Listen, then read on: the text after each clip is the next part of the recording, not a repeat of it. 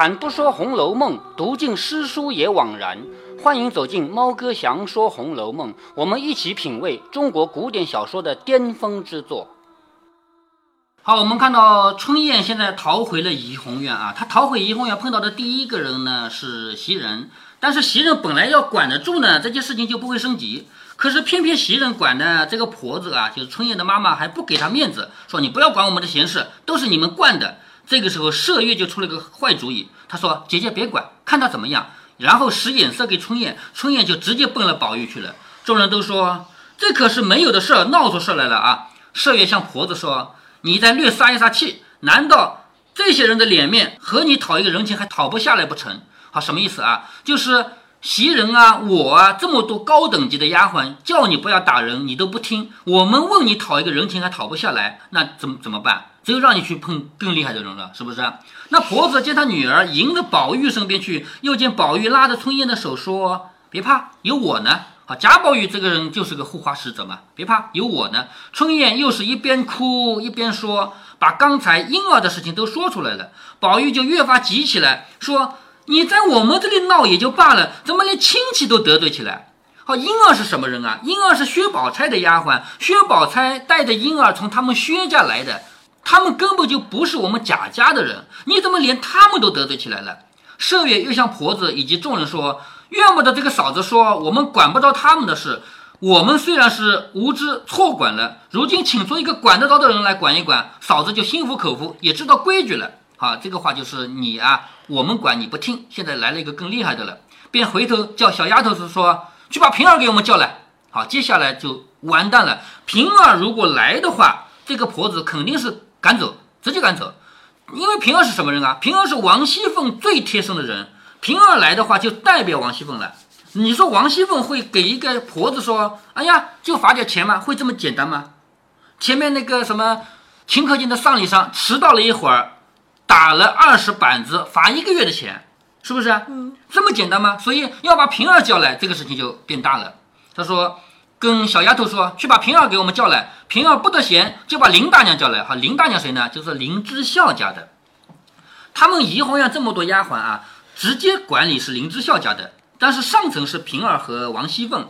那个小丫 头家的是呃什么身份？林志孝家的林志孝不是他们家的一个老就是老牌的仆人吗？林志孝他老婆他女儿叫小红，还记得吗？嗯啊，就这个人啊，小林志孝家的他是。管理整个贾家这么多仆人的，就是仆人是总领啊。那小丫头应声走了，众媳妇儿上来笑着说：“嫂子，快求求姑娘们教诲那个孩子吧。”好，就上来跟那个春叶的妈妈说了：“你赶紧求求姑娘，叫那个孩子回来。”他去叫平儿，平儿来了以后，这个事就绝对没有办法收场了，对不对？他说：“你赶紧求求姑娘，教诲那个孩子吧。平姑娘来了，可就不好了。”那个婆子说：“凭你哪个平姑娘来，也评个理。”你看，从这句话就看出来，春燕的妈妈根本就不了解他们家里谁管事儿，是不是？她说：“凭你哪个平姑娘来了，也要评个理。没有娘管女儿，人家管着娘的。”好，这个话我前面就说过了啊。站在她的角度，妈妈管女儿，你们不帮我一起打女儿，你们还来管我？这个事情在我小时候也是这样的啊。我有一回被冤枉了，被冤枉了以后，当时，呃，我跟我妈妈。就是争执了一句话，争了一句话以后，我的姨妈，你知道我姨妈这个人吗？见过吗？呃，不知道。我妈妈的妹妹，我妈妈的就是就是这阿姨嘛，你也有阿姨的，是不是？你妈妈也有妹妹的啊。我妈，我的姨妈正好在我家，你知道她跟我说一句什么话？她说：“别说你妈妈冤枉了你，就是你妈妈打错了你，你也就给我忍着。”她就说了这个话，你知道吧？所以这就是传统观念里的，你小孩有什么权利可言？冤枉了就冤枉了。所以你看这个。春燕的妈妈啊，她说：“没有娘管女儿，大家管着娘的，哪有我做妈妈的管女儿？你们就管了管起我来了。”众人笑着说：“你当是哪个平姑娘啊？是二奶奶屋里的平姑娘。她有情呢，说你一两句，她一翻脸，嫂子你吃不了兜着走。就是你以为我们要请的是哪个平姑娘？”说话之间，只见小丫头子回来说：“平姑娘正有事儿，问我做什么。我告诉了她，她说。”既然这样，去撵她出去，告诉林大娘在角门外打她四十板子就是了。好，这个话就告诉你，这种事情连平儿都不需要到现场。好，最严重的事情当然是王熙凤要来了，是不是啊？如果说这件事情不那么严重，平儿来就行了。如果说这事情更不严重的，平儿都不要来。啊，你还记得有一件什么事情，王熙凤自己不来叫平儿来的吗？什么事？就是那个探春的亲生妈妈赵姨娘闹，还记得吗？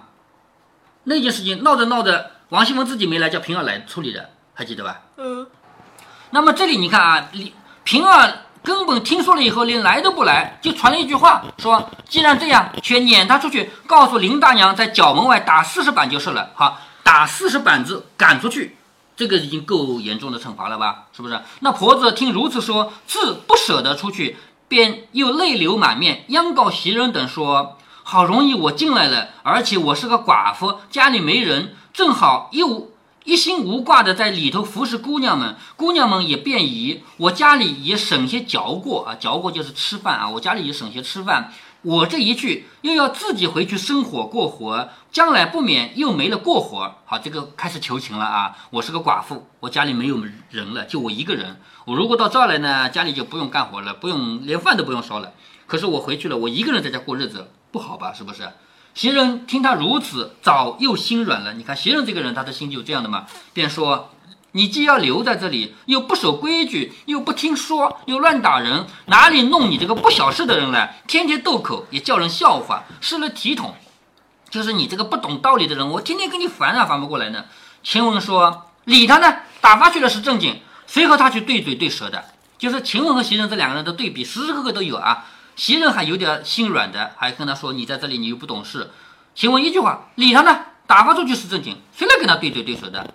那婆子又央众人说：“就是求众人啊，我虽错了，姑娘们吩咐了，我以后改过。姑娘们呢，不是行好积德，就是你们如果允许我改正错误的话，对你们来说不也个好事吗？”一面又央春燕说。原是我为了打起你，究竟没有打成你，我如今反受了罪，你也替我说说。好，现在妈妈求女儿了，我好歹我也没打到你吧，我就是想打你而已嘛，你替我求求情啊，是不是？宝玉见如此可怜，只得留下，吩咐他不可再闹。那婆子走过来，一一谢过了下去。好，这个事情因为是平儿经手的，没有王熙凤经手，所以呢还有挽回的余地。贾宝玉只要愿意留下来，那肯定就留下来了嘛，是不是？所以没有赶走。只见平儿走来，问什么事情。袭人等忙说：“已经完了，不必再提。”平儿笑着说：“得饶人处且饶人，得省的就将就一些省事儿也罢了。能去了几日，就听各处大小人啊都做起反来了，一处不了又是一处，叫我不知道管哪一处的事。”袭人笑着说：“我只说我们这里反了，原来还有几处啊。”就是平儿，她是这个家里的管的范围比较大嘛，所以她知道还好几处都造反了。但是袭人说：“我知道就这个一处嘛。”平儿笑着说：“这算什么？和甄大奶奶算呢？甄大奶奶就是贾珍的老婆啊，就尤氏。和甄大奶奶算呢？这三四日的功夫，一共大小出来了八九件了。你这里是最小的，算不起个数来。还有大的可笑可气的事情呢。不知袭人问他是什么事情，且听下回分解。”好，第五十九回叫什么？柳叶柱边春莺插燕，懂吗？柳叶柱就是柱，就是河边长了柳叶的这个河边，春阴插燕，莺是谁？燕是谁？莺儿和春燕。哎，莺儿春燕。绛云轩里招降飞符，这个你可能不懂啊。绛云轩不就是贾宝玉那个地方吗？是不是啊？招降飞符就是那个平儿都不用到场，直接可以远程下命令，这个人赶走，打四十板，这个就是招降飞符，知道了吧？好，就是相关的人来都不用来就可以了。好，下面第六十回呢，就是他们家仆人的事情继续闹大了，闹到连主人身份的人都加入进来了。谁呢？就是有一个人很特殊的主人身份啊，就是贾环。贾环这个人，你说他是主人，他一定是主人，因为他是贾政的儿子。但是呢，他地位又不那么高，他不像贾宝玉这样，是不是啊？所以贾环身边还有一个他喜欢的女孩子，你还记得谁吗？呃。彩霞吧，哎，对，其实彩云彩霞在这个书里面一直弄没弄明白啊，就是究竟跟贾环好的是彩云还是彩霞，前后矛盾的，咱们就不管啊，反正就是这么一个人。因为彩云彩霞贾环的加入，导致他们家这个仆人的关系啊，这个矛盾啊进一步升级，升到连主人都卷进来了。第六十回叫茉莉粉剃去蔷薇消，玫瑰露引来茯苓霜。你看这个回目啊，茉莉粉、蔷薇消、玫瑰露、茯苓霜，这都是什么？呃呃，听名字感觉都是化妆品。对，是化妆品，但其实不全是啊。蔷薇硝不仅仅是化妆品，硝这个东西是什么呢？它是一种药。这个药呢是类似于什么粉呢？就是硫磺粉啊这样的东西。你知道硫磺？我们这儿就有硫磺粉的膏，你拿给你看看就知道了啊。你看，在哪里？呃，就是这个呢，就这个。那，这叫硫软膏。这个你知道这个膏的成分是什么吗？什么？这个拆开了以后啊，它这个药膏啊，拆开了以后，里面的看你看到的这个像牙膏一样的东西呢，可能没拆过啊，还没还没开过呢。里面挤出来的东西，绝大多数成分呢，它就是很普通的膏，抹在身上没有什么用处的。但是里面加了硫，硫有什么用处呢？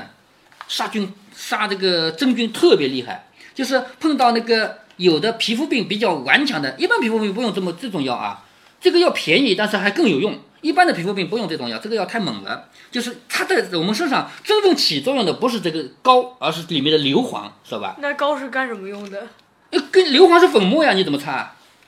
知道了吧？嗯。好，现在我们看《红楼梦》里的蔷薇消，消我怀疑呢，就是有可能有硫成分，也有可能比硫还要厉害的那种东西，就是那个呃消炎，就是我们。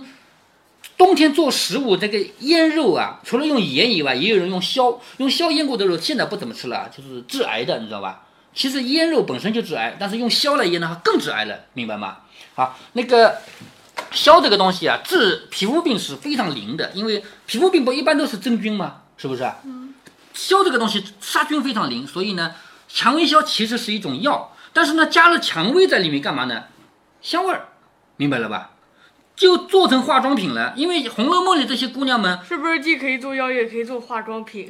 不会平平常不会用这个来化妆的啊，因为它毕竟是药啊。是不是？呃，需要用这个药的时候，可以同时用它做化妆品。大概吧啊。那么现在呢，就出现一个问题，就是蔷薇硝这个东西被茉莉粉替了，就是因为你不认识，你不识货，所以呢，要给蔷薇硝的时候给了茉莉粉，那坑了谁呢？茉莉粉是什么？茉莉粉是另外一种化妆品啊。茉莉粉就是个化妆品，而蔷薇消是在化妆品的基础上加了这个除除这个癣的效果，就是它是一种药了，明白吗？所以用茉莉粉去换蔷薇消的话，就是以次充好，明白吧？那以次充好是坑了谁呢？就坑了他们家的这个尴尬的主人，叫贾环的。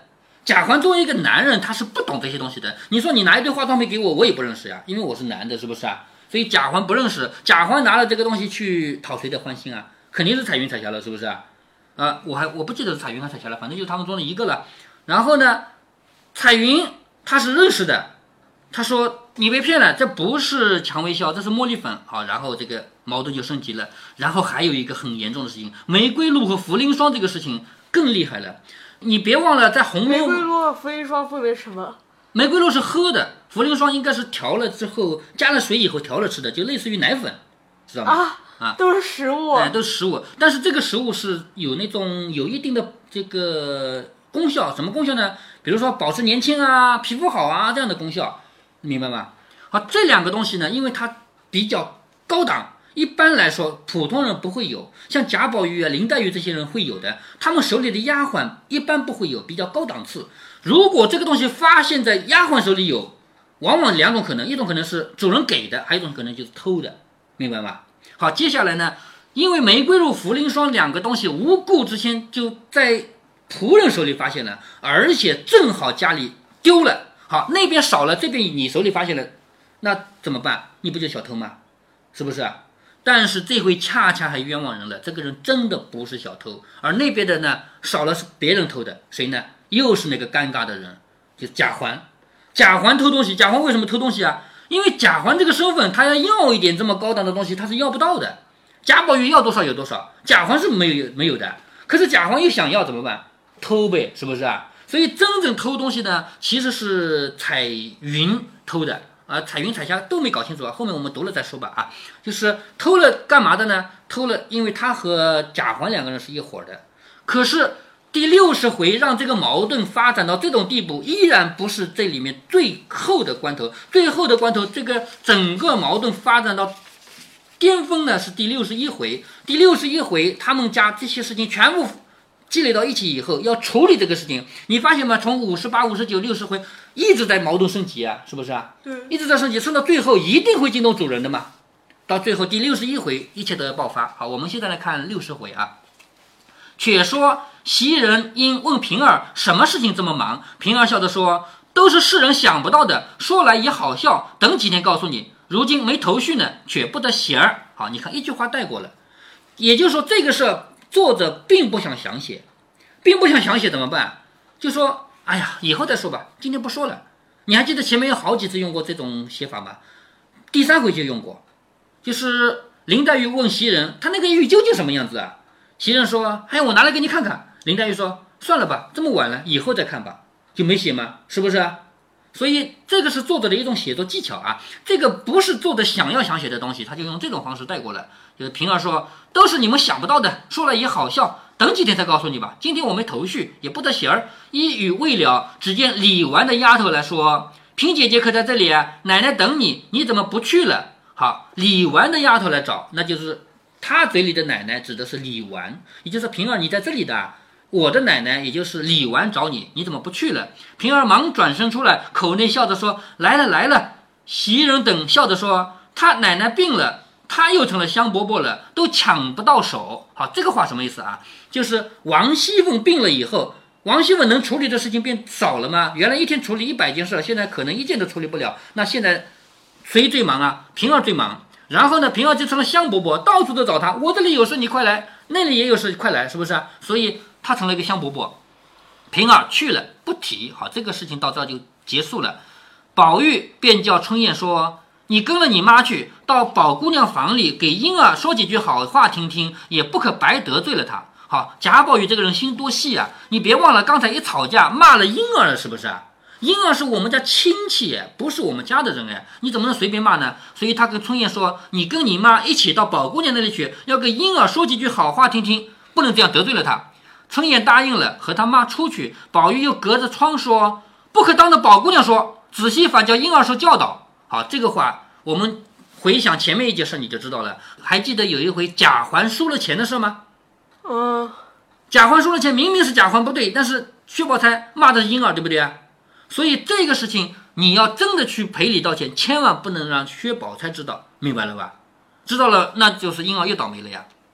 娘儿两个应了出来，一面走着，一面说闲话。春燕向他娘说：“我素日里劝你老人家，你再不相信，何苦闹出的没趣来才罢？”他娘笑着说：“小蹄子，你走吧。好，就是妈妈毕竟还是要面子的嘛，要你女儿来管教我，是吧？小蹄子，你走吧。所以说。”不经一事不长一智，好，这句话我们现在叫吃一堑长一智，对不对啊？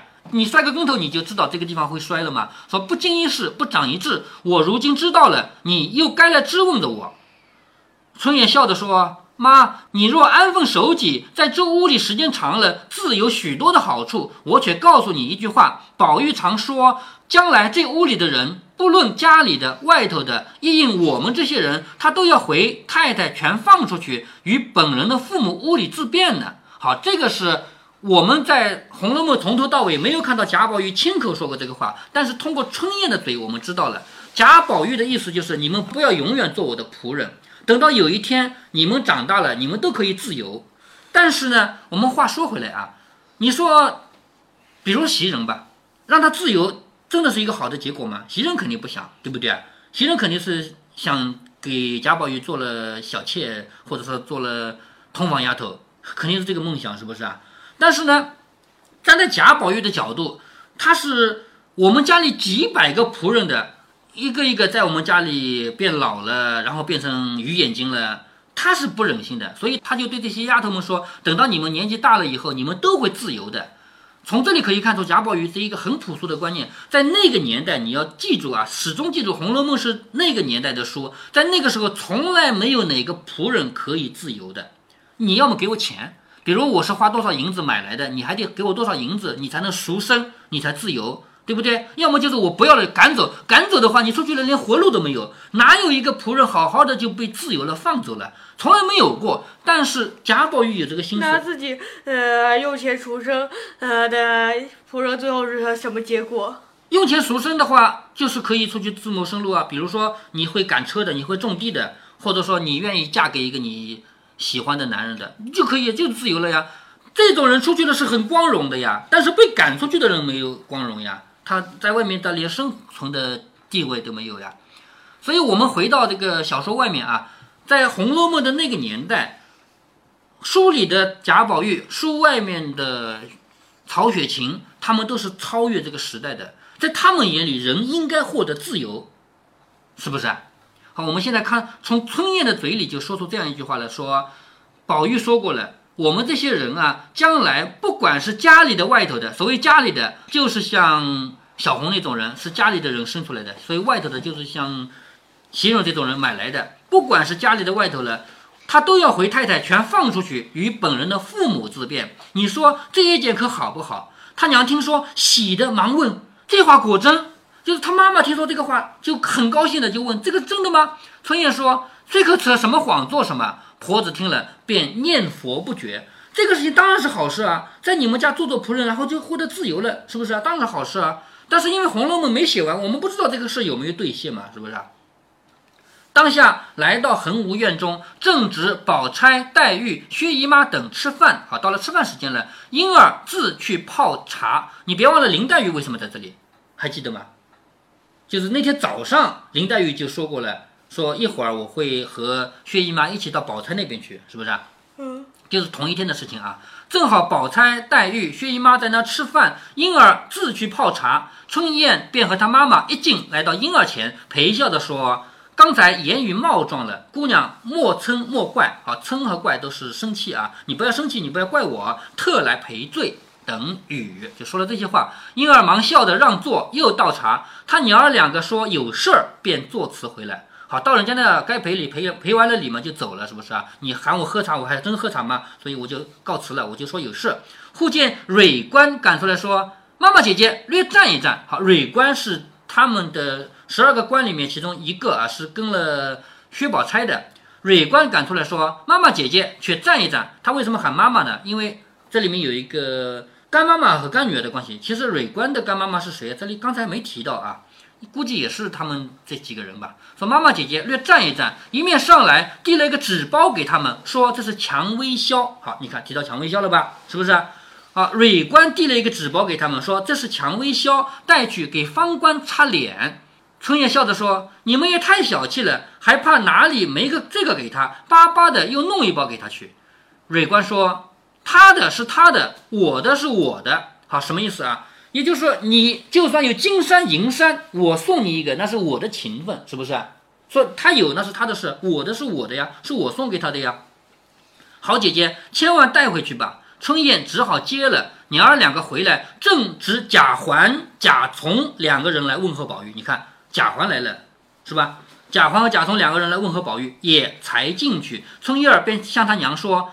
只我进去吧，你老不用去。好，这个事情要交代清楚了，你就别往里闯了，是不是？只我进去吧。他娘听了，自此便百依百随的，不敢倔强。好，他的妈妈的故事到这就结束了，因为他妈妈已经领教了这个厉害了，要赶走的嘛，是吧？以后再也不闹了嘛。好，那么因为这一回春燕回来，手里是拿着一包蔷薇消的，而且呢，贾环正好也在场，所以这个事情就进一步升级，就有了可能性。贾环看到蔷薇消，想要。但是这个蔷薇销是谁的呀？是蕊官给方官的，所以你就等于是问方官要蔷薇销，是不是？方官这么高傲的人，愿意把东西给贾环吗？是不是？所以下面就出现了用茉莉粉去替的事情吧。在读《红楼梦》的过程中，我越来越觉得曹雪芹有一种未知的力量，他能够超越他所处的时代。而让我真正想不通的是，这些超越的思想是怎么来的？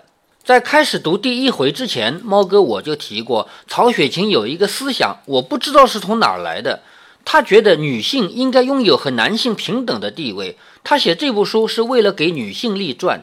可是，在曹雪芹所处的时代，他的父母、长辈、隔壁邻居，整天挂在嘴边的肯定是男尊女卑、从一而终、三从四德这些套路。他是一个在墨汁中长大的人，怎么会有男女平等的思想？要知道，不管是世界范围内还是中国范围内，现代女性的地位是几代女性奋斗的结果，而不是某个某些男人自愿让出的权利。那么曹雪芹的思想从哪里来的呢？这一回春燕说宝玉要把所有服侍他的人放出去，你不觉得奇怪吗？他们贾家像周瑞啊、林之孝啊、旺儿啊，都是世代为奴的。年纪小的时候就从小事做起，长大了就各自负责一点活计，最终呢就会像赵国基那样死了，获得几两银子的丧葬费，这才是他们应有的命运。怎么会平白无故的放出去，成为自谋生路的自由人？有好多事情，我们不站在那个年代是无法发现其多伟大的。比如书法吧，你看到一个草书，觉得古人写的不过如此嘛，还狂草呢，连我都认识。那你就错了。咱们现在好多简化字，就是照着古人的书法来简化的嘛。比如说长短的长，你一眼就看出来。如果叫你写，估计你也是这样写。可是当你看到它的繁体字时，你才会想到古人的草书是多么大的一个创举。从《红楼梦》里读到的细节也是这样。你不可以站在今天的角度来看作者的男女平等、人性自由，对吧？好。如果您觉得猫哥的读书分享有益有趣，欢迎您点击订阅，这样您将会在第一时间收到猫哥的更新提醒。如果您有什么要对猫哥说的，不管是赞还是批评，不管是提建议还是唠唠嗑，欢迎您在喜马拉雅平台给猫哥留言。我说的是喜马拉雅平台，其他平台不是我发布过去的，所以您留言我也看不见。您也可以加猫哥的公众号，四个字：猫哥在线。您还可以加猫哥个人的 QQ 或者微信号，都是五位数三三七五幺。如果您加猫哥的微信号，猫哥会直接把您拖动到听友群里。好，再见。